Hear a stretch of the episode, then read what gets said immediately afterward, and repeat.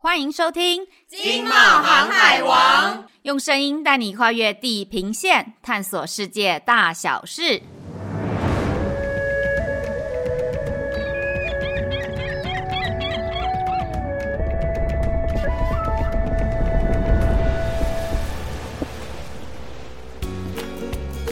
Hello，大家好，我是冒险山卓啦，我是易。哇哦，易，这次我们要聊精准医疗耶，这题目也太专业了吧？你那时候做这个封面故事题目的时候，你觉得怎么样呢？就是想说，哎，组长，你提的题目自己来做，没有啦，开玩笑。是陈组长提的，他提的都超有深度的题目，哎。对，其实我觉得组长就不要看组长好像平常有点就是呃内敛的样子，其实他都提一些让人觉得说哦蛮有意思的题目。因为我到现在还记得我们之前在做那个盲盒，就是 blind box 那个东西。对对对，盲盒我有印象。我们之前做一集 podcast 盲盒，对不对，请大家务必要回去听起来。就是 LKK 世代啊，我其实也不晓得盲盒是什么东西，一直到做这个主题之后，发现哇，这真的是另一个世界，而且收集的人也不是小朋友，真的都是大人在玩的东西。好，Anyway，我们回到今天的主题，但是今天聊的是精准医疗，放心，我们也会把它讲的非常的有趣，对不对？对对，但是你知道，因为这个题目就是。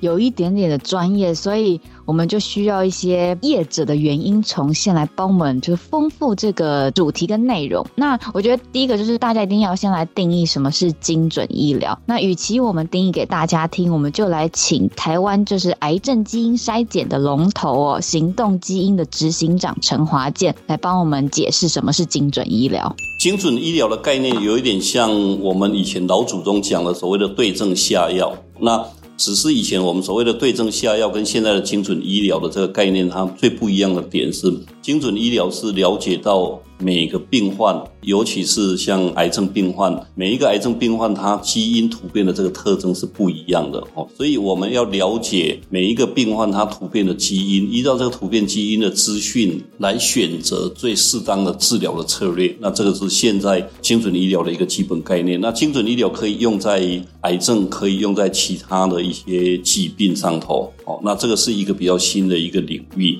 那最重要的概念就是说，你必须要了解这个病患他产生了一些基因的变异，然后再从这个基因的变异里面，透过现在已经有了这些资料库跟一些药物使用的指引，然后来提供。最适合病患的治疗策略，真的这么专业的主题，我们真的是请到专家来帮我们做分享。那我也想要讲一下这个陈志新长刚刚提到的例子啊，比如说啊，同样都是这个肺腺癌的患者，他们可能是不同的基因突变，所以其实每个患者适合的这个治疗的方式啊，也会不太一样。没错，所以行动基因他们实际上有一个非常强大的团队哦，去搜集各种跟癌症治疗相关的基因，从就是证据性已经。非常强啊，或者是说还在临床试验阶段的基因，他们全部都涵盖进来。所以，Sandra，你猜猜看，就是他们的这个基因筛检的产品里面，总共涵盖了多少个基因？这样子说好了，基因数量哦，嗯，超过一百个吗？对，但是更多。好，那我们来听听看，就是执行长他怎么说的。好了。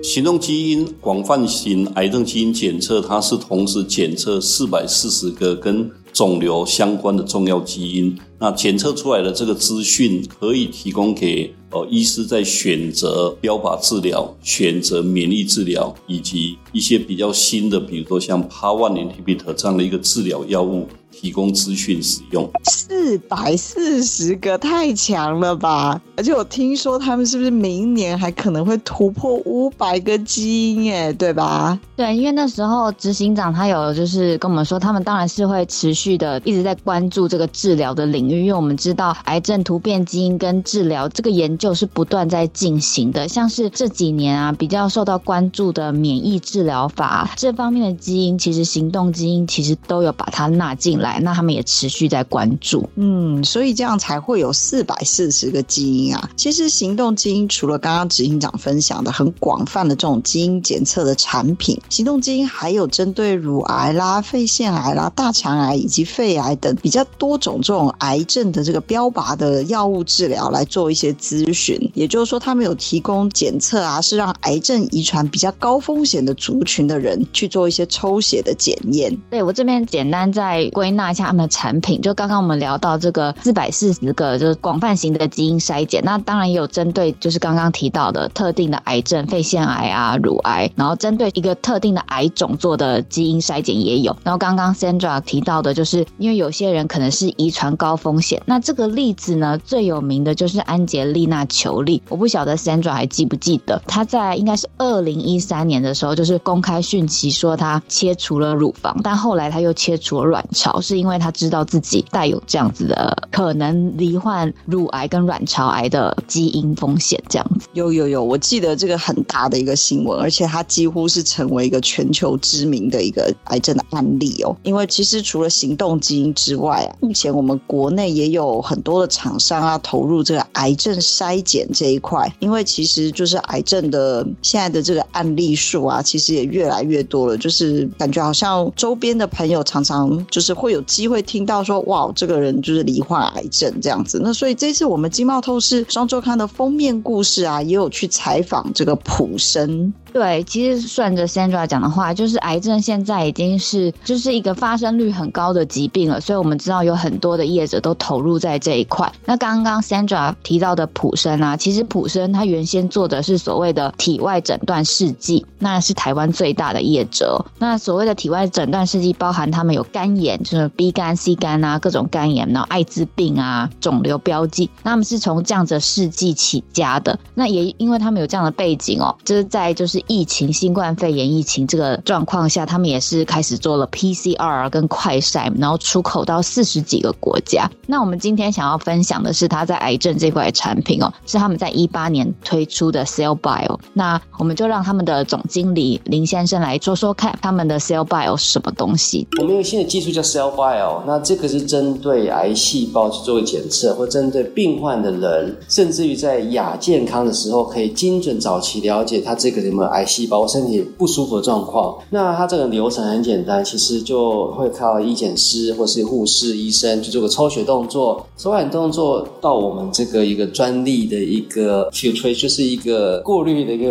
一个一个系统哈，然后它可以精准的了解说这个有没有癌细胞。然后再加上一个后面的一个判断，哎，我觉得很惊讶哎，就是听到林总经理刚刚讲到的啊，只要抽七点五 CC 的血就可以知道有没有得到癌症，或者是说可以追踪癌症治疗的成效，这真的是科技带来的福利耶，我觉得好神奇哦，真的哎，因为我到现在还印象很深刻，林总他说这个就像是在大海捞针，就是你在七点五 CC 的血听起来没有什么嘛，可是你要去找到这些癌细胞。就是他们要不断的试验才行，然后他们是说，他们现在也有跟保险业者合作，因为原本这样子的服务是用在癌友上的，那现在是希望可以跟保险业者合作之后推广到就是一般这种亚健康，就是我们一般民众看看，去说你是不是有，其实你已经有得癌症，但你还不知道这样子的预防性的筛检，这样。嗯，我觉得有保险的补助啊，应该是一个很重要的一个帮助吧，因为毕竟是一个推广。基因检测的方式嘛，就如果保险的 cover 的话，大家应该会比较倾向于去做，因为现在这种基因检测应该全部都是自费型的检测吧？哎、欸，其实有健保给付哎、欸、啊，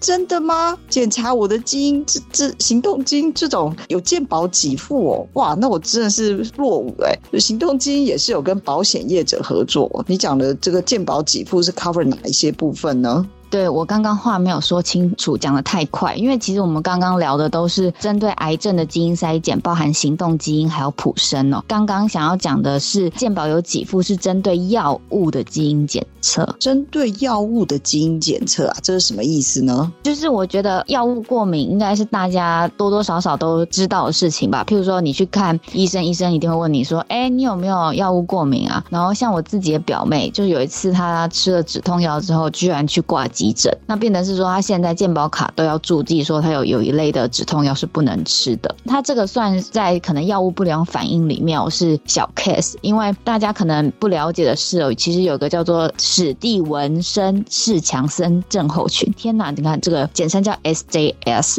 那这是一个非常严重的不良反应哦，就会伤害皮肤跟黏膜。因为我们那时候去采访，呃，我们的受访者跟我们分享，就是他知道有这样子的病友哦，得了这个 SJS 之后呢，他终其一生是要。不断的点人工泪液的，因为他眼睛就伤害到他眼睛的黏膜，而且他睡觉的时候是不能完全把眼睛闭上，不然他隔天会打不开眼睛，就是真的非常可怕哦。哇，这真的有点可怕哎。不过就像易刚讲的哦，这这东西如果说可以提前知道的话，透过基因的检测可以晓得的话，那真的可以避免掉很多的不舒服的症状哎。不过好险啊，台湾有一家企业叫做世基生医，他们就是专门找出带有特地基因的这种族群，那避免这类的人呢，他在吃了特定的药物之后啊，就是身体会产生非常严重的这种不良反应。那我们先来听听看这个世基诊断的制造处的这个副总刘义成，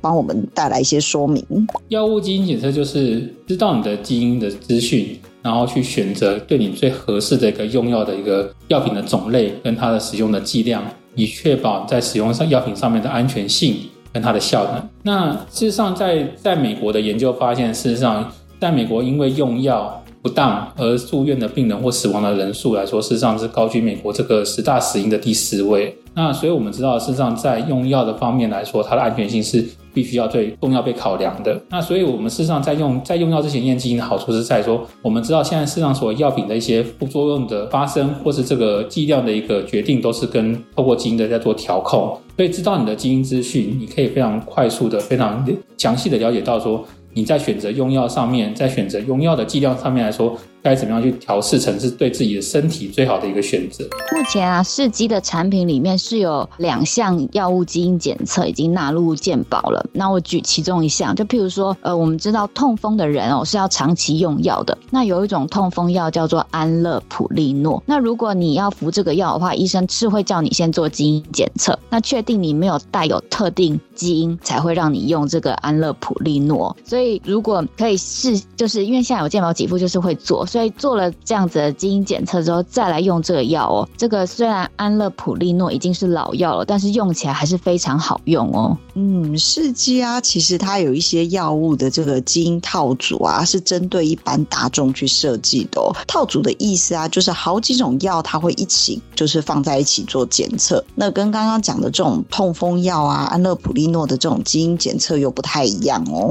那我们公司有这个儿童的这个药物基因的这个检测。套组，它目前是涵盖了这个十一大科三十三种的药物，几乎是全面性的涵盖。那确保这是我们儿童呢，他们事实上在使用药物上面的安全性，因为儿童他事实上在针对一些碰到一些药物的一个伤害的时候，他是没有办法明确的表达的部分，所以需要我们大人更多的关怀。那所以我们如果在小孩用药之前，然后知道他的一个基因的一个背景，然后对这些药物跟这药物的反应，可能对他身体造成影响的时候，我们可以让这些小朋友呢更有效的、更安全的使用这些药物的部分。那另外我们有所谓正热解痛的药物，因为事实上。国人在使用这个镇热解痛药的时候，事实上是非常非常普及哦。那事实上也造成非常多的一个药物过敏的案件。那事实上在在这个用药之前，了解自己的一个基因的一个资讯，那选择对自己合适的接热止痛药之外呢，都可以避免过敏现象的发生，也可以更有效去缓解你的这个症状。哇，就是我那时候听到世基有这些产品的时候，我就想说，哎，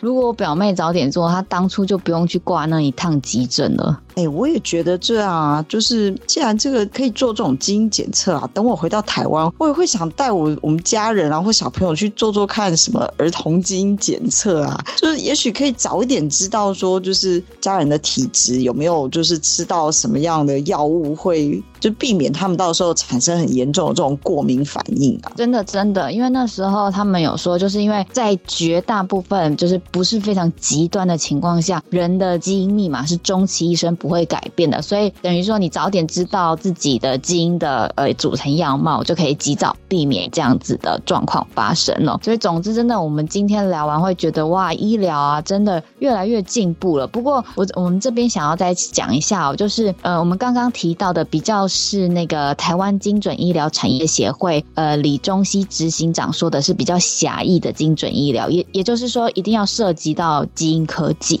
那但是如果广义的说啊，只要让诊断跟治疗更精准，就算精准医疗。所以譬如说，如果现在我们很流行的那个穿戴式装置啊，然后再加上一些呃科技的应用，也可以算在内哦。啊，我知道一讲的就是我们六百零二期的封面故事里面啊，就有一个单元，它比较聚焦在一些就是高值化的一些医疗器材，像刚刚提到的一些穿戴装置跟数位科技。那听众朋友啊，可以进去里面翻翻看。哎，通常我们讲到这边就代表这集要结束了，对吧？呃，差不多了吧？要不然我们还有什么要补充的吗？哎。因为那时候啊，我们我去采访的时候，我们就有特别请我们这个三位受访者哦录一点小内容，就是让我们可以用在这一集 podcast。我觉得我们受访者也很大方哦，给了我们一点关于对于台湾精准医疗产业发展的嗯观察。那整体来说呢，他们是觉得台湾都蛮有机会在这一块领域投入的。那也有点出一些就是业者可以切近的角度，哎，哦，那真的太重要了啦！毕竟这个经贸航海王，我们还是充满了这个市场商机嘛。既然我们做了这么重要的一个总结的话，一定要来听听看业者的这个真的行行内人的观察。好，那就当做我们这集的收尾吧，让大家来听听看。精准医疗是一个新的一个产业。以欧美为例子的话，这个产业实际上它发展的相当快速。在过去这几年，整个精准医疗的产业从它上游，包括仪器制造，还有一些试剂的开发，到中游这一边是主要是提供癌症基因检测或基因检测检测服务。那应用到病患，应用到药厂的新药开发，应用到呃基础研究。哦，那这个我们统称为整个精准医疗的 ecosystem，就是它的整个产业链。台湾因为在过去训练出非常多的这个生物医学的专才的人哈，所以台湾的呃产业实际上是蛮适合呃 cut in 到精准医疗的这个范畴。因为精准医疗从整个前面实验的设计，我们需要很多医学相关或分子生物学相关的人员。它在数据分析这一部分的话，要用到呃蛮多的跟跟资讯、跟电脑，还有跟现在的人工智能有关的这一些 domain knowledge。所以台湾。应该是还蛮适合进到精准医疗的这个领域，那再加上政府这几年对于精准医疗这个产业也是花很多钱跟精力去 push 这个领域哈，所以。蛮欢迎台湾呃生技产业的公司可以进到精准医疗的这里面。台湾事实上在这几年来说，事实上越来越多的生技公司投入在这一块药物的部分哦。那我们从这个产业观察里面来说，我们公司成立从两千零五年成立到现在。那在我老实说，在二零一八年以前，在台湾市场上没有人跟我们做同样的事情。原因是因为当然在精准医疗的这个起步是比较慢的，那这样这个市场还一直没有被打开，所以当然以商业公司在这个看这个。所谓的不管是每年的一个销售额来看的话，事实上是绝对是没有办法支撑一个公司的一个成长。可是这几年来说，当然从两千零五年开始，美国开始发表所谓的这个精准医学的这个计划之后，那把这一个精准医学带到台面上来，那台湾也非常多生技公司相继投入。当然，投入的部分主要领域还是在癌症医学这一块。可是上，我们发现在这近几年来，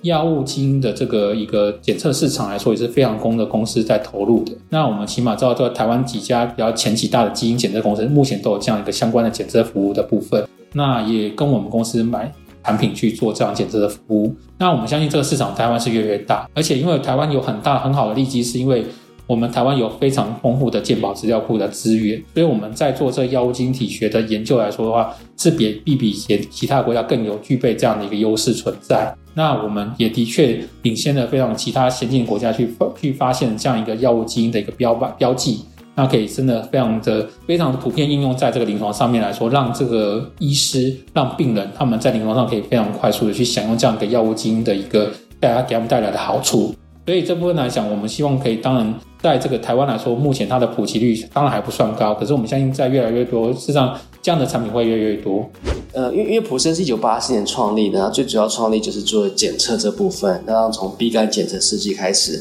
那我们从过去看了三十八年来，我们发现普呃台湾其实在这方面技术跟人才其实陆续都有的。那比较可惜的是这个的。聚落或是这个产业链，并没有完整的展现出来，所以我们认为说这部分其实在体外诊断这个这个技术这个产业链是台湾可以有一在国际上面可以有一席之地的。